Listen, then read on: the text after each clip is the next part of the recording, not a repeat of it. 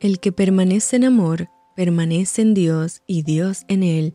Te saluda tu amiga Merari Medina. Bienvenidos a Rocío para el Alma. Lecturas devocionales, la Biblia. Primera de Samuel, capítulo 4. Y Samuel habló a todo Israel. Por aquel tiempo salió Israel a encontrar en batalla a los filisteos, y acampó junto a Ebenezer, y los filisteos acamparon en Afec y los filisteos presentaron la batalla a Israel, y trabándose el combate, Israel fue vencido delante de los filisteos, los cuales hirieron en la batalla en el campo como a cuatro mil hombres. Cuando volvió el pueblo al campamento, los ancianos de Israel dijeron, ¿Por qué nos ha herido hoy Jehová delante de los filisteos? Traigamos a nosotros de Silo el arca del pacto de Jehová, para que viniendo entre nosotros nos salve de la mano de nuestros enemigos. Y envió el pueblo a Silo, y trajeron de allá el arca del pacto de Jehová de los ejércitos, que moraba entre los querubines, y los dos hijos de Elí, Ofni y Finés, estaban allí con el arca del pacto de Dios. Aconteció que cuando el arca del pacto de Jehová llegó al campamento, todo Israel gritó con tan gran júbilo que la tierra tembló, cuando los filisteos oyeron la voz de júbilo, dijeron, ¿qué voz de gran júbilo es esta en el campamento de los hebreos? Y supieron que el arca de Jehová había sido traída al campamento, y los filisteos tuvieron miedo, porque decían, ha venido Dios al campamento, y dijeron, ay de nosotros, pues antes de ahora no fue así, ay de nosotros, ¿quién nos librará de la mano de estos dioses poderosos? Estos son los dioses que hirieron a Egipto con toda plaga en el desierto. Esforzaos, oh filisteos, y sed hombres, para que no sirváis a los hebreos, como ellos os han servido a vosotros. Sed hombres y pelead.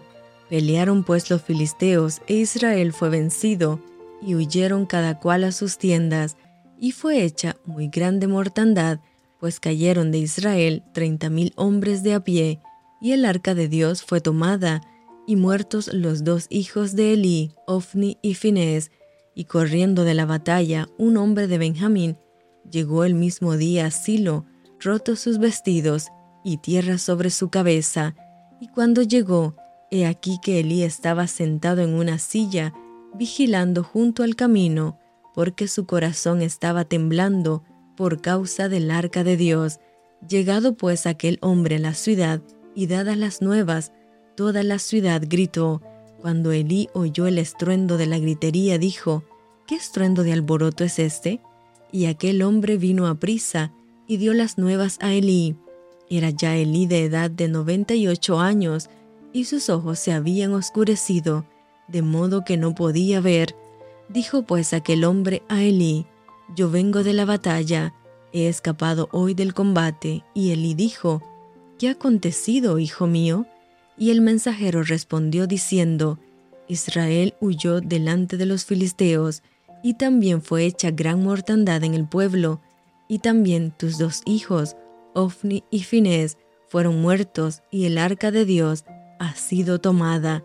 Y aconteció que cuando él hizo mención del arca de Dios, Elí cayó hacia atrás de la silla, al lado de la puerta, y se desnucó y murió porque era hombre viejo y pesado, y había juzgado a Israel cuarenta años, y su nuera, la mujer de Finés, que estaba encinta cercana al alumbramiento, oyendo el rumor que el arca de Dios había sido tomada, y muertos su suegro y su marido, se inclinó y dio a luz, porque le sobrevinieron sus dolores de repente.